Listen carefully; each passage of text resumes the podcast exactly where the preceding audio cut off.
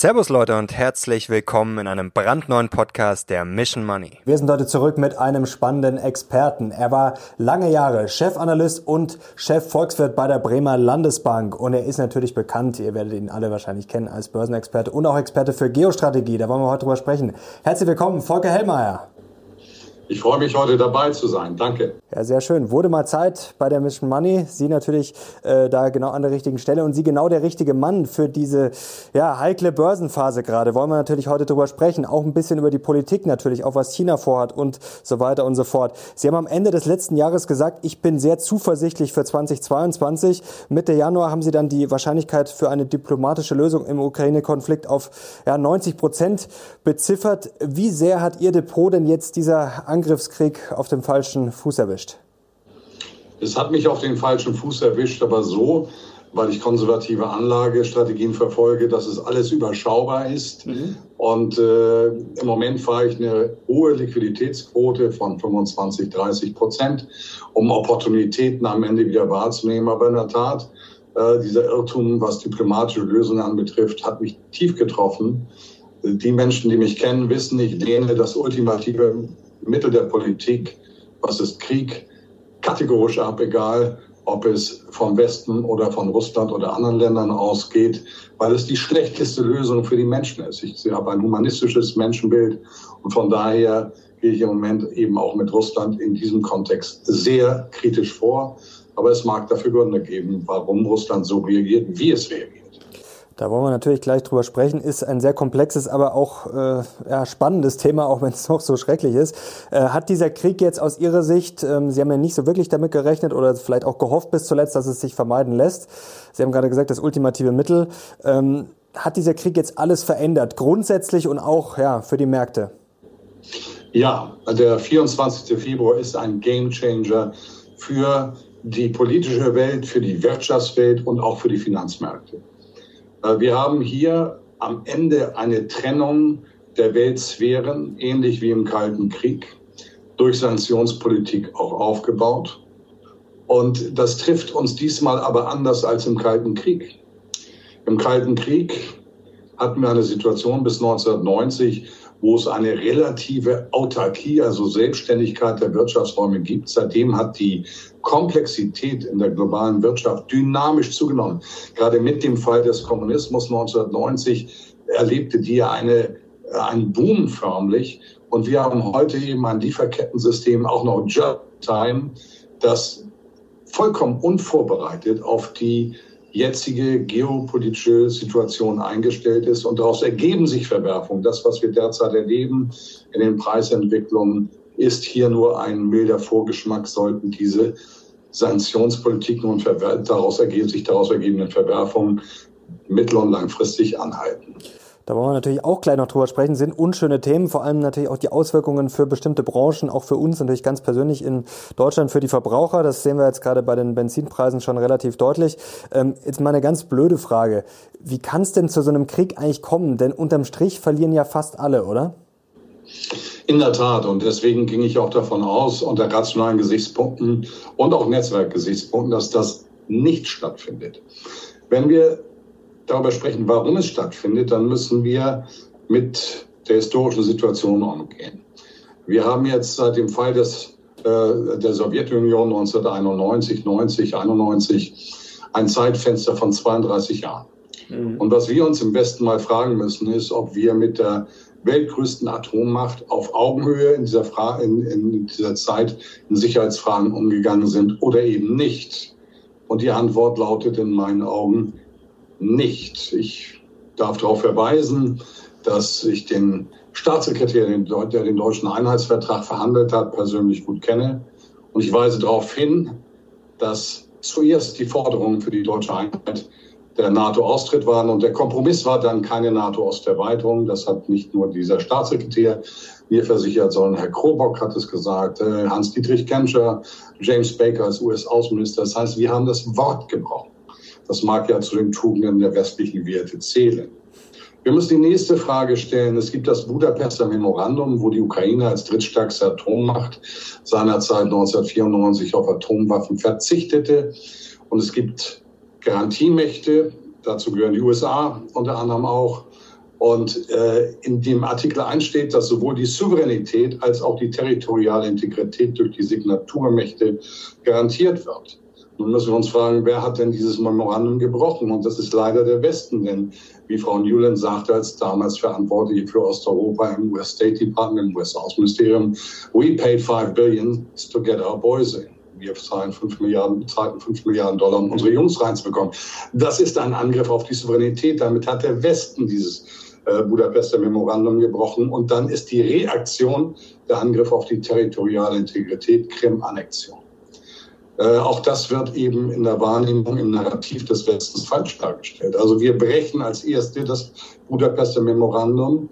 Und wenn wir über Minsk 1 und 2 reden, 2014, 2015, zwischen Frankreich, Deutschland, Ukraine und Russland, dann hatte die Ukraine sieben, acht Jahre Zeit, diese 13 Punkte, die dort festgezogen wurden, umzusetzen, was nicht der Fall war. Währenddessen wurde die Ukraine latent aufgerüstet durch den Westen, allen voran den USA.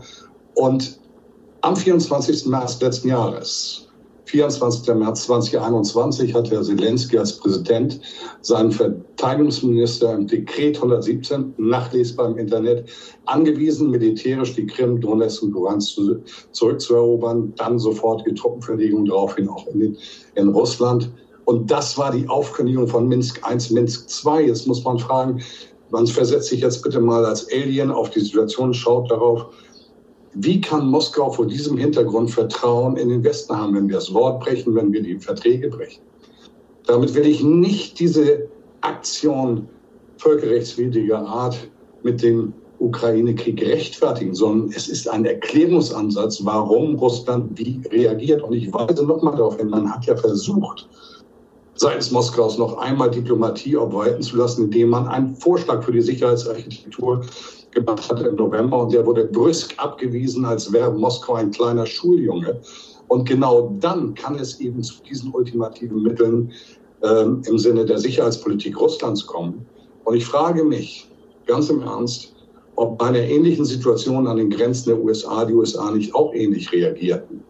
Das ist aber nochmal keine Rechtfertigung, es ist aber eine Erklärung, weil wir brauchen jetzt Empathie. Es gilt darum, die Menschen der Ukraine zu schützen. Es gilt darum, Russland zu schützen, Europa zu schützen und den Rest der Welt, auch Welthunger. Wir kommen vielleicht noch zu diesem mhm. Thema. Und dann müssen wir uns fragen, ob es da nicht auch ein Erfordernis ist, dass wir auch mit uns selbstkritisch, ob der unserer Fehler umgehen im Westen, um einen tragfähigen Kompromiss hinzubekommen, der der Ukraine allen voran dient, aber am Ende eben auch der Weltgemeinschaft im Sinne der komplexen, globalisierten Welt mit Just-in-Time-Lieferketten und ansonsten mit sehr viel Stress für 7,8 Milliarden Menschen wegen einer potenziellen NATO-Mitgliedschaft der Ukraine. Und dort leben heute gerade noch 39 Millionen. Es waren übrigens 2014 53 Millionen. Und diese Fragen müssen wir uns stellen.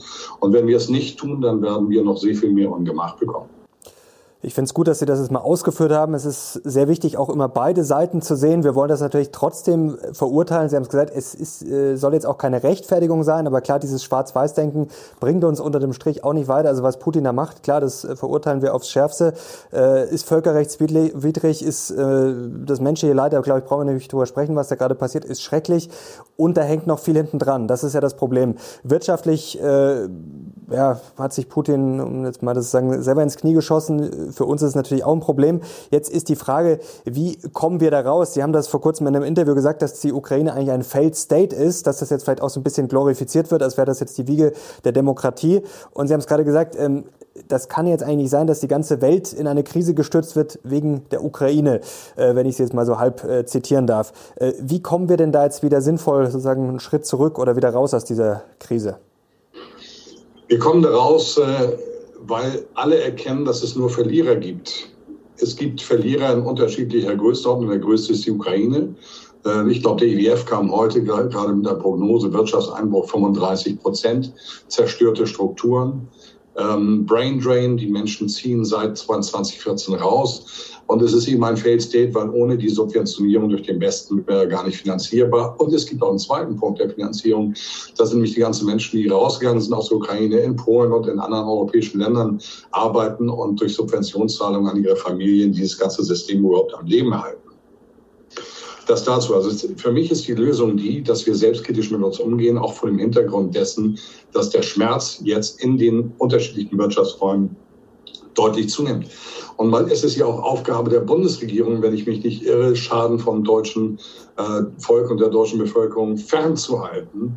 Und ich kann nicht erkennen, dass diese Politik, ähm, die Fortsetzung dieser Politik am Ende diesem Mandat Genüge tut. Aber jetzt muss ich auch mal kritisch nachfragen. Ich meine, natürlich muss man für alles Verständnis haben oder versuchen, das zu verstehen. Da ist sicherlich viel falsch gelaufen. Der Westen hat auch Fehler gemacht. Aber jetzt muss man natürlich mal ehrlich auch sagen, ähm, Warum sollte sich jetzt ein Staat wie die Ukraine nicht Richtung Westen orientieren? Ähm, und war das jetzt wirklich eine Bedrohung der NATO? Also wenn wir jetzt mal andersrum denken, ist das jetzt wirklich ein realistisches Szenario, dass die NATO jemals Russland angegriffen hätte? Es ist ja ein Verteidigungsbündnis. Und warum denkt man überhaupt in diesen ja, Sphären, warum denkt man auf beiden Seiten nicht an Kooperation? Also Russland ist ja kein natürlicher Feind. Das ist doch das ist genau der Punkt. Diese irre, Angebote oder? hat Moskau ja gemacht 2000, 2001 und 2007 warnte Putin ja auf der Münchner Sicherheitskonferenz. Man wollte ja sogar seitens Moskaus in die NATO. Das wurde ja alles verwehrt. Ähm, und ich möchte auch sagen, natürlich ist es ein Verteidigungsbündnis im Theorem. Aber wenn wir uns die Erweiterungen anschauen über die gesamten Jahre, ohne Russland, dessen Sicherheitsinteressen dadurch beeinträchtigt werden, überhaupt einzubeziehen, dann ist das schon ein starkes Stück und dann wird daraus eben schon ein aggressives Verhalten ähm, erkennbar. Hätte man Russland in diese Dinge mit einbezogen und die russischen Interessen, dann wären, würden wir heute nicht dastehen, wo wir stehen. Das ist also ein Versagen der Diplomatie. Aber ich möchte noch auf etwas hinweisen. Und The Clash of the Civilizations. Er hat damals gesagt, die Ukraine ist ja kein homogener Staat. Wir haben eine Ostukraine, die ist russisch orthodoxer, orthodoxen Glaubens und wir haben eine Westukraine, die neigt Katholizismus und das ist genau das Grundproblem, das die Ukraine hat. Peter Schollatur hat dazu gesagt, ja, es müsste an sich ein föderaler Staat sein, genau das, was man mit Minsk II auf die Beine stellen wollte, das war Peter Schollatur gelebt. Äh, mit viel Subsidiarität, Selbstbestimmung in den Regionen, vor dem kulturellen Hintergrund jeweils in den Regionen und dann ein Föderalstaat, der das Ganze im Lukrum zusammenführt. Das wäre das Sinnvollste gewesen, was wir hätten machen können. Und ich weise auch nochmal auf ähm, Robert F. Cannon hin einer der Stararchitekten der US-Außenpolitik, der 1997 beim Erweiterungsprozess sagte, es ist der größte Fehler, den der Westen jemals macht und der fällt uns jetzt auf die Füße. Der Punkt ist einfach, wenn es zwei riesige Atomarmächte gibt, das sind Russland Nummer eins, USA Nummer zwei, dann macht es Sinn, dass deren Interessen auch für die globale Atomsicherheit insgesamt Rechnung getragen wird. Und wir müssen uns mal in Deutschland fragen, weil es geht ja mal um die Souveränität der Ukraine, wie souverän wir eigentlich sind. Gerade haben die USA Nord Stream 2 wirklich im Kern sanktioniert und damit in unsere Souveränität eingegriffen. Darüber redet hier kein Mensch. Mhm. Ähm, also bevor wir hier über Souveränität der Ukraine diskutieren, sollten wir erstmal bei uns das Haus klar kriegen und sagen, okay, was können wir eigentlich zulassen? Ist nicht die Bedrohung, die wir tatsächlich haben, die, dass die USA sagen, wir wenden unser Recht extraterritorial an? Wenn wir US-Recht international anwenden, und das findet hier statt, und zwar häufig statt, ich werde es gleich noch ausführen, dann ist es ja die Unterordnung der, des Rest der Welt unter US-Recht, ohne dass wir dort mitsprechen können. Ist das nicht ein totalitärer Anspruch? Ist es in Ordnung oder wo, ist da, wo wehren wir uns dagegen, wenn auf internationalen äh, Gewässern Tanker, Öltanker des Iran oder Venezuelas gestoppt werden und konfisziert werden? Wo hat das was mit der regelbasierten Ordnung zu tun? Diese Fragen müssen wir uns stellen. Worauf basiert die Sanktionspolitik der USA, die überhaupt keine Rechtsbasis hat? Mhm. Äh, auch das ist ein Bruch der regelbasierten Ordnung. Ich finde es so faszinierend, das sage ich ganz deutlich, faszinierend, dass wir von anderen Ländern seitens des Westens die Anerkennung der regelbasierten Ordnung fordern, aber uns selber nicht daran halten.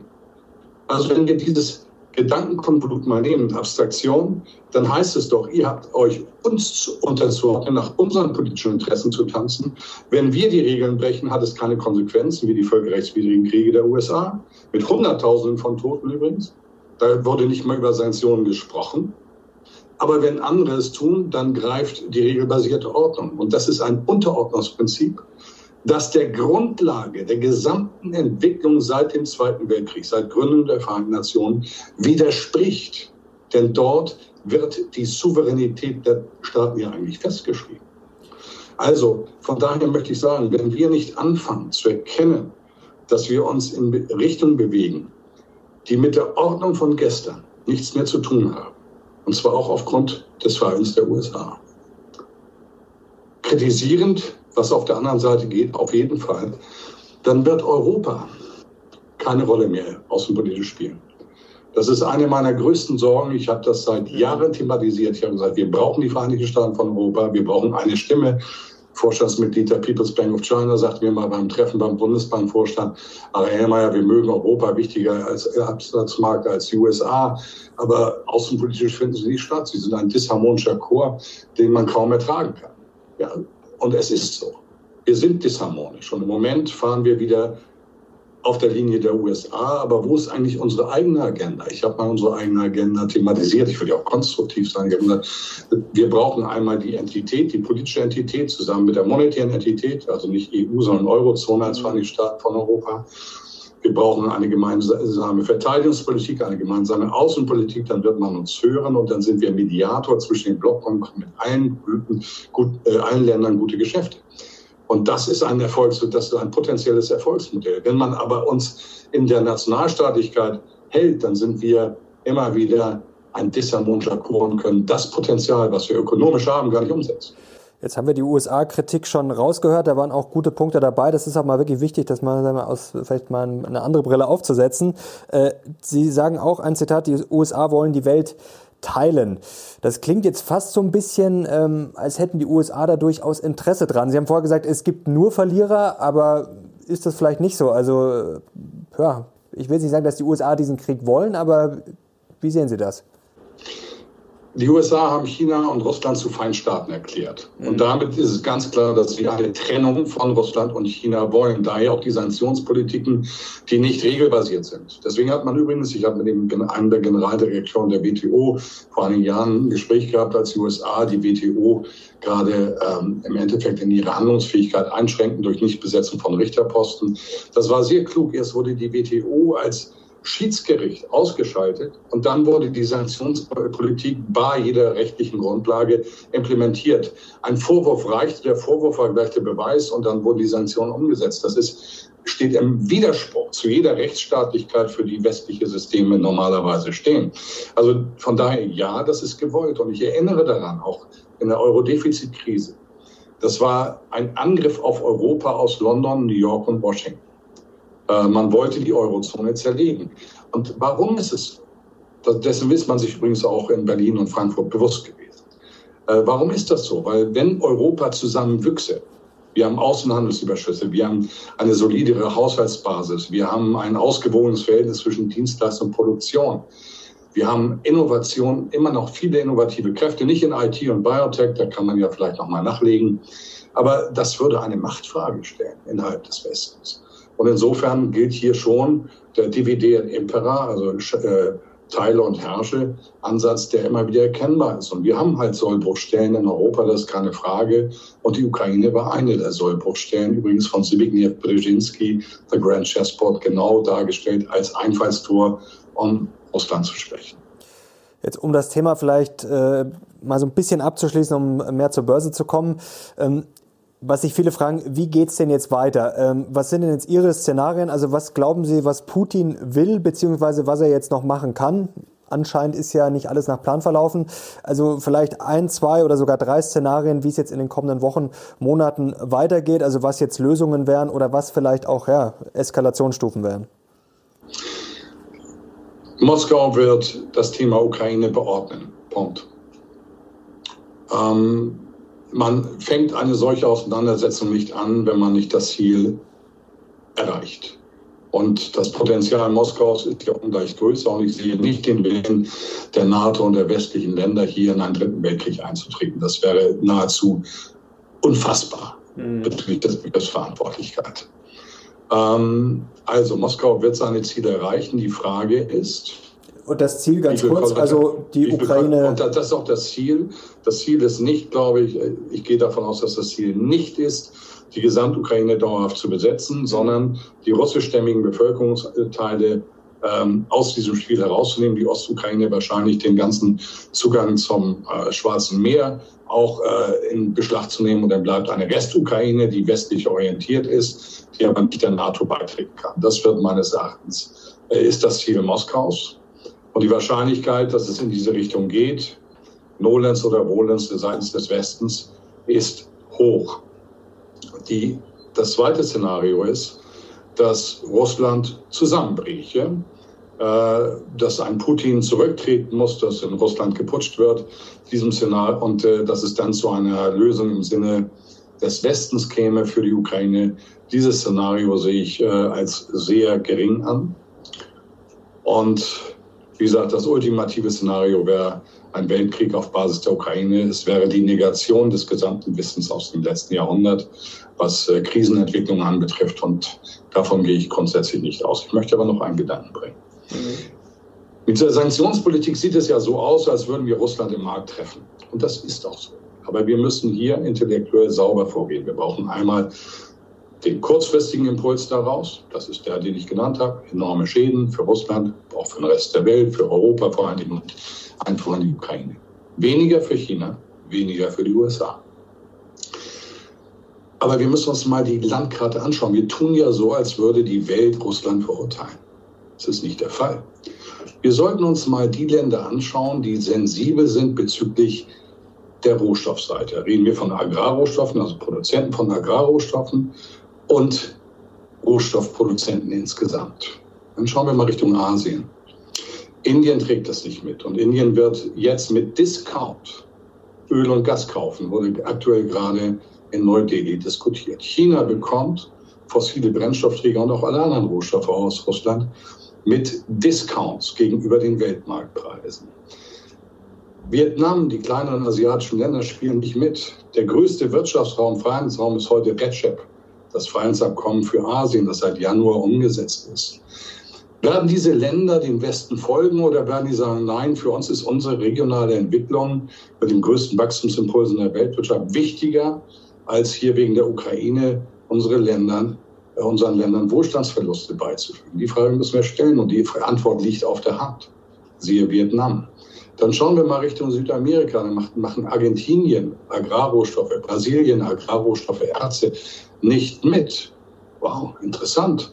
Dann schauen wir mal nördlicher, dann Richtung Venezuela und Mexiko. Sie machen nicht mit. Beides ähm, Länder mit fossilen Brennstoffträgern in massiven Ausmaßen. Darüber hinaus Mexiko, Edelmetalle, Kupfer etc. pp. Panama, Nicaragua machen nicht mit. Dann schauen wir mal Richtung Nahen Osten, Saudi-Arabien, Vereinigte Arabische Emirate, Iran, Irak, Israel machen nicht mit. Wow. Und wir haben wieder eine Situation, dass es sensible Rohstoffländer sind. Und jetzt müssen wir uns über die mittellangfristigen Folgen dieser Politik, die, die, die der Westen umsetzt, äh, im Klaren sein. Führt es dazu, dass wir als verlässlicher Partner wahrgenommen werden, auch vor dem Hintergrund der US-Regime-Change-Politik der letzten 20, 30 Jahre, oder wird, werden Russland und China als verlässliche Partner wahrgenommen? Wohin geht das äh, Ganze auf? Welche Länder werden demnächst bei Rohstoffpreisen äh, Preisvorteile haben, damit Standortvorteile für ihre Industrien? Welche Länder werden sie nicht haben? Diese Fragen müssen wir stellen in diesem ganzen Kontext der Ukraine. Und äh, ich wünsche unseren Eliten in Europa die Weisheit und die Erkenntnis, sich mit diesen Themen nicht nur der Kurzfristigkeit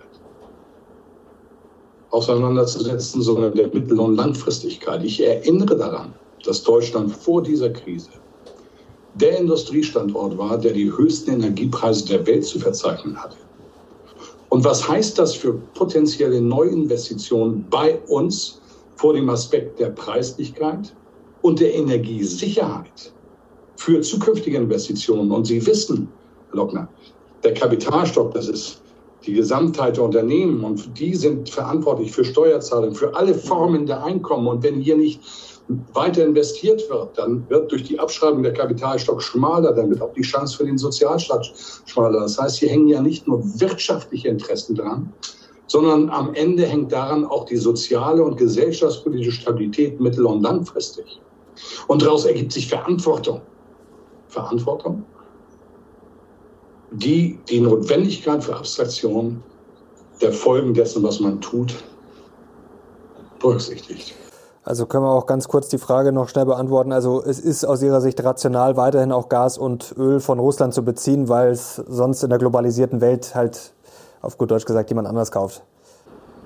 Genau so ist es. Und nehmen Sie mal das Land wie Indien. Indien hat das höchste Bevölkerungswachstum mit China in den nächsten Jahren übertreffen. Und dort ist man in der Entwicklung weiter auf fossile Brennstoffträger angewiesen. Und deswegen gab es übrigens jetzt auch 28 Staatsverträge zwischen Indien und Moskau, wo genau diese ganzen Grundlagen gelegt worden sind. Und Indien hat auch bei der grünen Transition Glasgow COP26 äh, sich weitestgehend aus, von diesen Zielen verabschiedet, weil man gesagt hat, erstmal müssen wir unser Land entwickeln, erstmal müssen wir bei uns für eine innere Stabilität und Entwicklungspotenzial sorgen.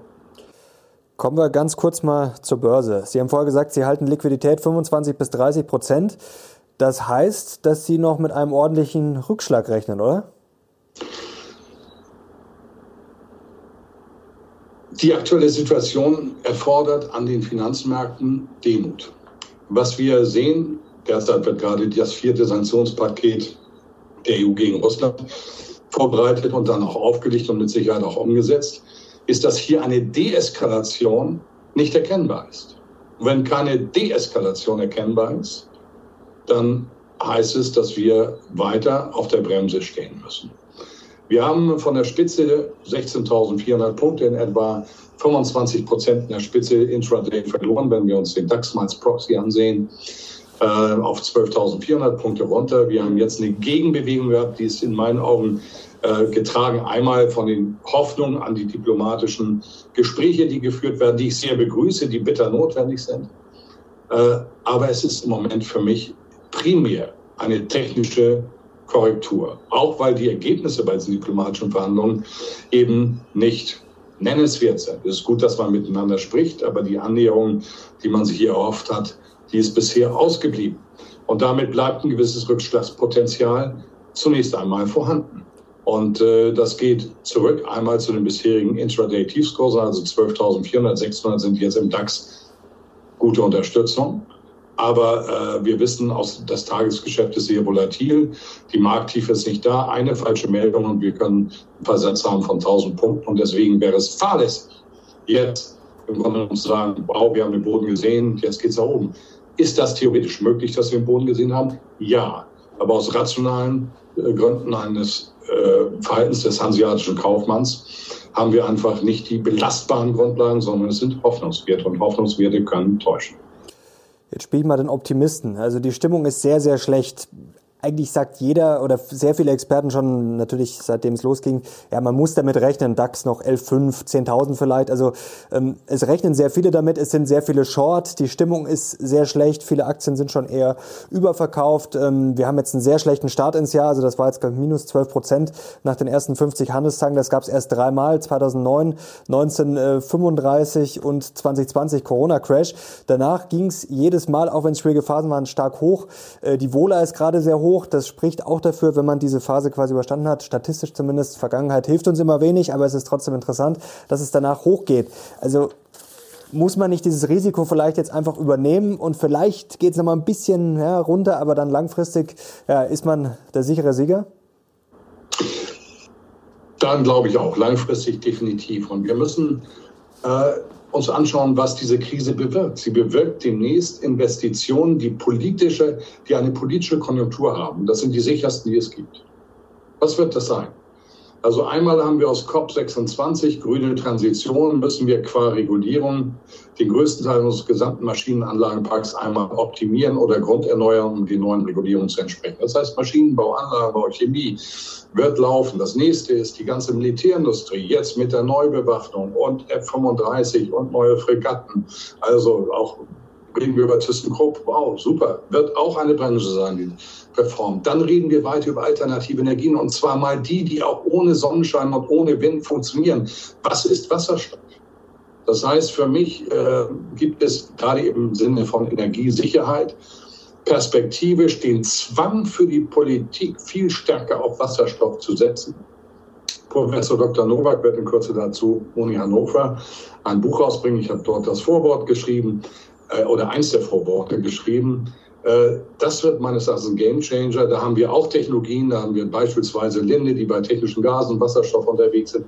Wir haben aber auch Nucera, ein Tochterunternehmen von ThyssenKrupp, das jetzt schon ganze Werke verkauft. Mhm. Also diese Themen, die werden meines Erachtens positiv bleiben. Wenn sich das Inflationsbild weiter so ergibt, sehe ich eher für Konsumwerte weniger Raum. Und äh, bei Banken bin ich auch vorsichtiger, weil wir haben jetzt eben eine Gemengelage der Finanzsektor, wo verfügbare Einkommen nicht unbedingt wachsen, sondern eben Stresszustände bei verfügbaren Einkommen zu nehmen. Aber es gibt politische Konjunktur, die sich ableiten lässt aus den Entscheidungen, die in der jüngeren Vergangenheit getroffen worden sind. Und das sind die Märkte, glaube ich, wo man sich draufsetzen sollte. Die Welt geht nicht unter. Wir werden, wir müssen 7,8 Milliarden Menschen der Welt grundversorgen.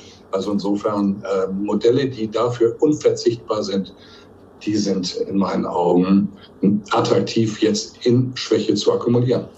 Jetzt spiele ich aber auch mal den Pessimisten. Also wenn man sich jetzt mal die äh, Analysten anschaut, die letzten äh, Tage, was da rauskam an Studien, man kann jetzt mal pauschal sagen, wir sind jetzt gerade so fair bewertet, so ganz grob mal über den Kamm geschoren und zwar eigentlich über alle Märkte so. Also wir sind jetzt nicht massiv unterbewertet, obwohl die Börse jetzt ein bisschen äh, die Kurse zurückgekommen sind. Und wir haben schon eine ganz schön toxische Mischung. Also ich habe es mir jetzt mal aufgeschrieben. Krieg in Europa. China wackelt gehörig. Also von Immobilienblase, über die gesprochen wird, äh, Evergrande und Co. Jetzt ist äh, Lockdown Shenzhen. Also also man weiß nicht, ob äh, China jetzt das mit Corona auch so gut wegsteckt wieder. Äh, hohe Inflation, brauchen wir nicht darüber sprechen. Rezession, sind wir schon drin, steht sie bevor. Ölpreisschock, generell Rohstoffwahnsinn und anstehende Zinswende. Äh, da wird einem schon ein bisschen schwindlig. Äh, haben Sie so eine Mischung für so einen perfekten Sturm überhaupt schon mal erlebt? Nein, das ist auch für mich etwas Neues. Aber man, äh, an diesen Herausforderungen wächst man ja. Und darauf habe ich aber auch eine Antwort jetzt für langfristig orientierte Investoren. Und dann nehmen wir mal die Phase 1920, 23 Deutschland Hyperinflation. Was war das beste Asset, was man haben konnte auf die Gesamtbetrachtung von 1920, 23 als Sicherung gegen diese Hyperinflation? Das waren die Blue Chips der seinerzeitigen Zeit. Die haben eine Outperformance gegenüber Gold und der Inflation gebracht. Das ist das Erste. Ähm, Gold war übrigens während der Laufzeit, insbesondere die ersten zwei Jahre, besser aber am Ende waren diese Blue Chips das A und O. Warum? Sie sind unverzichtbar, um die Grundversorgung darzustellen. Der Siemens ist 1871 gegründet worden, wie die Deutsche Bank auch. Beide Unternehmen gibt es noch, trotz Weltkrieg, Überinflation, Währungswechsel etc. pp. Genauso die Chemieunternehmen 1880 bis 1900 gegründet, die Vorgänger BASF, Bayer, Wacker Chemie etc. pp. Die haben alles überlebt. Das heißt, wir können lernen eins, Geld ist in der Krise gefährlich, denn das wurde immer wieder entwertet. Und reales Kapital, also Unternehmen und ähnliche Investitionen, Sachkapital, hat diese Krisen grundsätzlich überlebt. Und das sollte man sich auch in dieser Krise eben, weil es so ein Sturm von vielen Seiten ist, deutlich machen. Ähm, die Welt dreht sich weiter und wie ich eben darstellte, es gibt politische Ökonomien, politische Konjunkturzyklen, die sind jetzt, werden jetzt angerissen durch die aktuelle Krise und da sollte man auch investiert sein. Aber kommt jetzt nicht eine heftige Rezession? Einige sagen, wir sind schon ähm, drin. Natürlich werden sicherlich auch einige Aktien standhalten. Aber wenn wir das jetzt mal ein bisschen weiterspinnen. Also wir haben jetzt den Krieg, wir haben jetzt äh, die Sanktionen, wir haben diese extremen Energiepreise, wir haben das Problem bei den Lieferketten, das schleppen wir noch von Corona mit. Jetzt haben wir dann noch äh, ja, mit den Agrarrohstoffen, Lebensmittel werden immer teurer. Wenn es jetzt wirklich schieflaufen sollte, haben wir vielleicht sogar noch Hungersnöte in den ärmeren Ländern. Also da sind wir doch jetzt weit weg von einem Wirtschaftsboom, oder? Da haben wir doch wahrscheinlich eher eine massive negative Überraschung jetzt. In der Tat. deswegen habe ich auch gesagt, hohe Liquidität erstmal vorhalten, um in Schwäche akkumulieren zu können. Ähm, aber es gibt eben den Gamechanger. Sollten wir zur Rationalität zurückfinden. Und Sie haben eben Dinge beschrieben.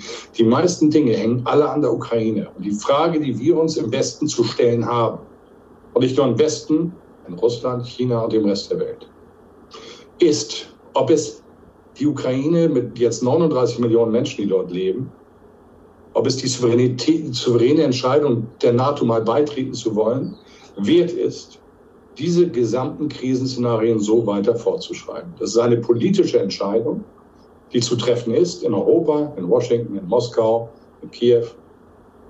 Und ich wünsche uns die Rationalität und zwar vor allen Dingen für die Menschen in der Ukraine, dass wir hier zu einer Lösung kommen. Denn ist es nicht so, dass hier Geopolitik gespielt wird? Und ich möchte erinnern ein Interview von Präsident Biden nach dem Afghanistan-Rückzug, wo er ganz klar sagte, bei ABC, bei dem Fernsehsender, es ging hier nicht um Nation Building, um Demokratisierung, es geht um unsere Interessen.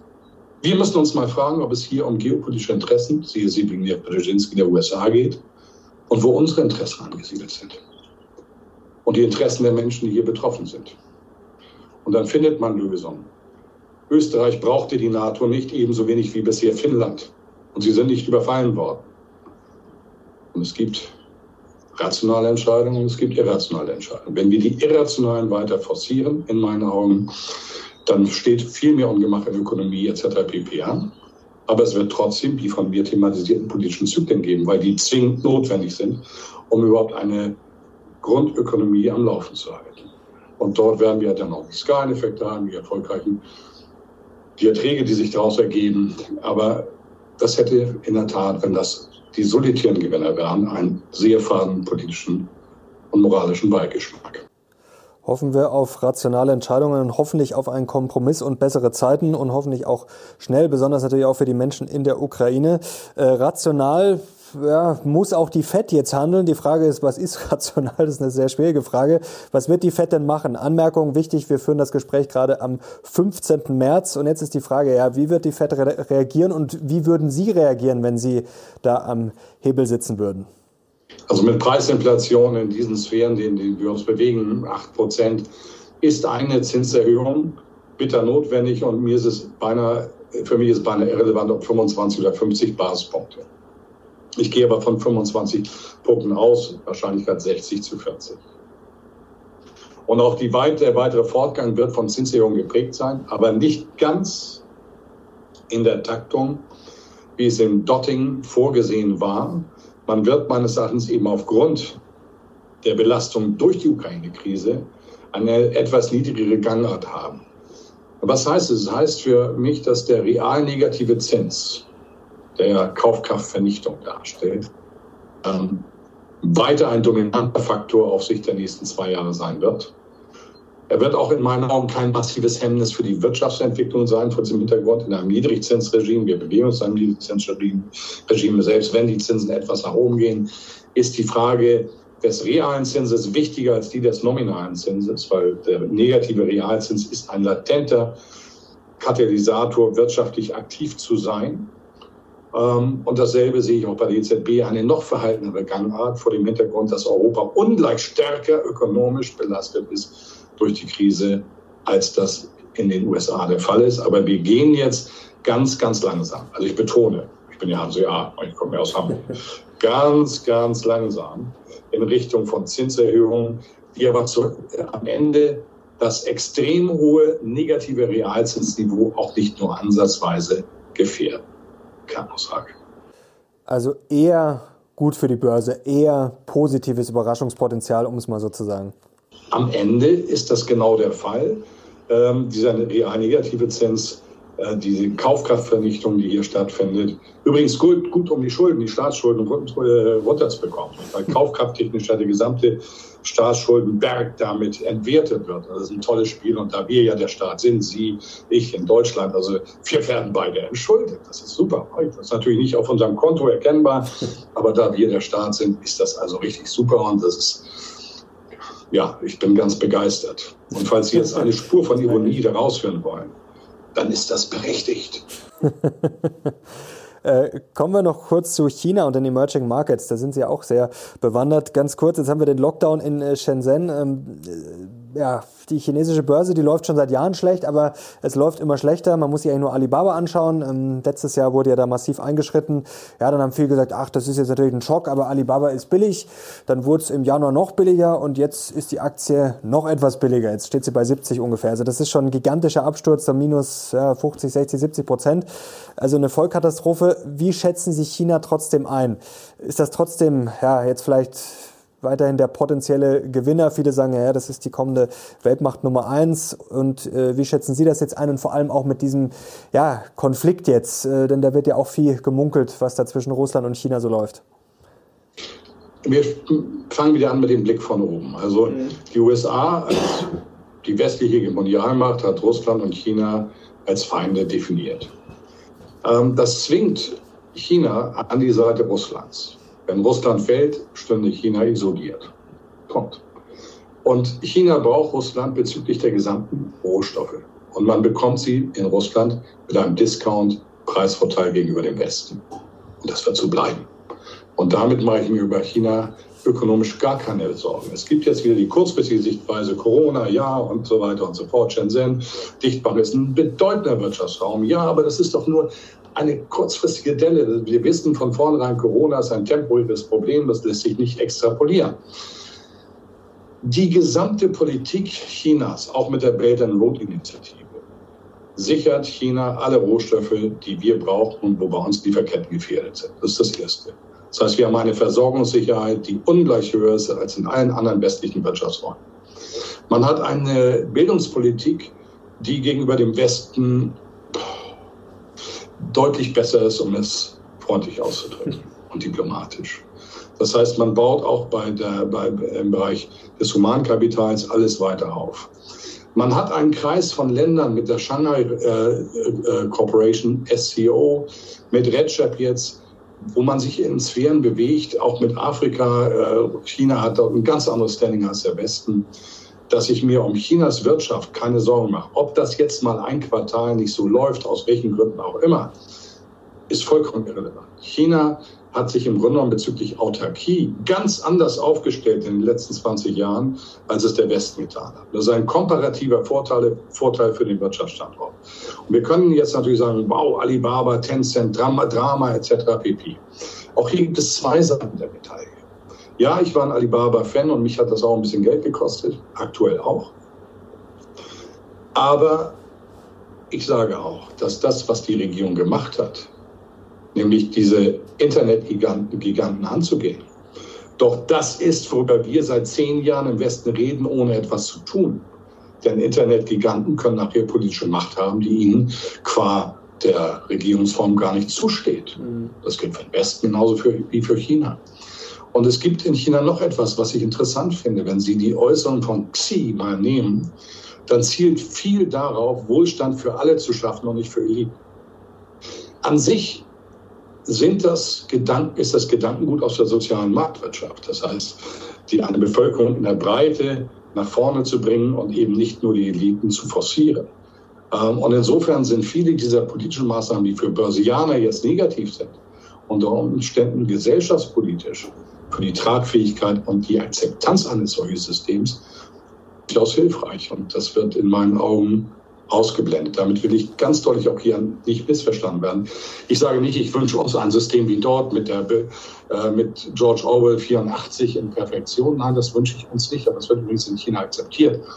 Das muss man auch akzeptieren, weil es gibt ein anderes Grundverständnis. Wir leben den Individualismus im Westen, dort lebt man den Gemeinschaftssinn ähm, hat was mit Konfuzianismus zu tun, hat was mit Kulturen zusammen zu tun. Da sind wir wieder bei Hand, wie ich eingangs des Gesprächs ansprach, der sagte, Menschen definieren sich durch Kultur, durch daraus abgeleitete Ethik, Theorem und Moral, Praxis der Ethik. Und das gilt es zu berücksichtigen. Und vielleicht sollten wir mal kritisch mit uns umgehen. Die Missachtung dieser Kulturen hat in den letzten 20 Jahren dazu geführt, dass der gesamte Regime-Change-Prozess des Westens vollkommen gescheitert ist. Wir haben Länder zerstört, wir haben Tod und Teufel gebracht, wir haben Perspektivlosigkeit gebracht und wir haben damit am Ende auch die Migrationsströme ausgelöst. Und da sollten wir uns mal hinterfragen, auch bezüglich Völkerrecht, wie so etwas im Rest der Welt ankommt. Und jetzt bringe ich Ihnen ein paar Zahlen, ein bisschen Zahlenbindung, Herr Lockdown ist wichtig. 1990, 91, als der Kommunismus fiel, hatte der Westen 80 Prozent an der Weltwirtschaft Kaufkraftparität und der Rest der Welt 20. Heute hat der Westen Basiskaufkraftparität 36 Prozent und der Rest der Welt 64. Das heißt, wir haben eine massive Verschiebung gesehen. 88 Prozent der Weltbevölkerung leben in nicht westlichen Ländern. Diese Länder kontrollieren 70 Prozent der Weltdevisenreserven. Welchen Anspruch kann der Westen erheben, die Welt zu moralisieren und zu bestimmen vor dem Hintergrund der Veränderung dieser Koeffizienten, die in den Strukturen der Welt stattgefunden haben. Diese Frage, dazu gehört Demut, diese Frage zu beantworten. Und ich will keine Antwort geben, das muss jeder für sich selber beantworten. Aber das sind Dinge, die bezüglich der Frage nach tragfähigen Kompromiss nach vorne schauen, von enormer Bedeutung ist. Wenn ich jetzt mal polemisch das zusammenfasse, dann hält sich der Westen für sehr wichtig. Äh, aber wenn wir so weitermachen, gehen hier bald die Lichter aus, um es jetzt mal sehr übertrieben darzustellen. Ähm, sollte man dann vielleicht vor allem europäische Aktien eher kritisch sehen? Ich glaube, dass wir einen Fehler machen würden, wenn wir so vorgingen. Und zwar aus einem ganz einfachen Grunde. Die Unternehmen sind ja Global Player. Nehmen Sie BASF. BASF ist das größte Chemieunternehmen dieser Welt. Wieso sollte äh, das dann auf Europa oder Deutschland zu reduzieren, ist in meinen Augen ein Riesenfehler. Dasselbe, auch wenn ich kritisch mit den USA umgehe, heißt das ja nicht, dass ich deswegen US-Unternehmen ablehne. Ganz im Gegenteil. Es gibt viele US-Unternehmen, die förmlich unverzichtbar sind und in jedes Depot gehören. Und das gilt auch für vielleicht einige asiatische und auch chinesische Unternehmen. Das heißt, wir sollten uns davon lösen, ähm, den Heimatstandort eines Unternehmens zur Beurteilung der Güte als Investment zu erheben, sondern wir müssen ihre Rolle, ihr Potenzial vor dem Hintergrund der Realität der Weltwirtschaft, der Weltpolitik analysieren und dann zu einer Investmententscheidung kommen. Das ist in meinen Augen wichtig. Sie haben schon ein paar Beispiele angesprochen, ähm, regenerative Energien, Wasserstoff vor allem sind Sie auch ein Fan. Was ist denn aus Ihrer Sicht gerade noch billig oder unterschätzt und was äh, bietet Chancen aus Ihrer Sicht? Also ich mag die gesamte Medizintechnik. Ähm, Medizin, Medizintechnik, ähm, das sind für mich Themen, gerade wegen alternder Bevölkerung, die zwar konservativ sind, aber die für mich perspektivisch Potenzial, nachhaltiges Potenzial haben, sind nicht so sexy wie vielleicht Wasserstoff, aber sind für mich auch in Depots unverzichtbar. Und was ist aus Ihrer Sicht überschätzt? Sie haben vorher schon gesagt, vorsichtig bei Banken. Gibt es vielleicht noch äh, ja, Branchen, wo Sie jetzt sagen, hm, das hat jetzt vielleicht nicht die beste Zukunft? Also für mich stehen erstmal Konsumwerte nicht im Vordergrund. Einfach weil ich erkenne, dass Kaufkraft sich reduziert, dass wir die Möglichkeiten von Unternehmen einschränken. Nehmen wir auch beispielsweise jetzt Unternehmen wie McDonald's, Coca-Cola, die sich aus Russland zurückziehen, selbst äh, Kentucky Fried Chicken und so weiter und so fort. Mhm. Und da erkennen wir einfach, dass sich hier Veränderungen ergeben, die Skaleneffekte haben werden. Das wären für mich im Moment nicht die Unternehmen, die im Vordergrund stehen. Und wenn wir jetzt noch auf die Tech-Aktien blicken, also ja, wir wissen es alle, aber es geht so ein bisschen unter, weil der DAX ja dann doch äh, und der MSCI World relativ stabil sind.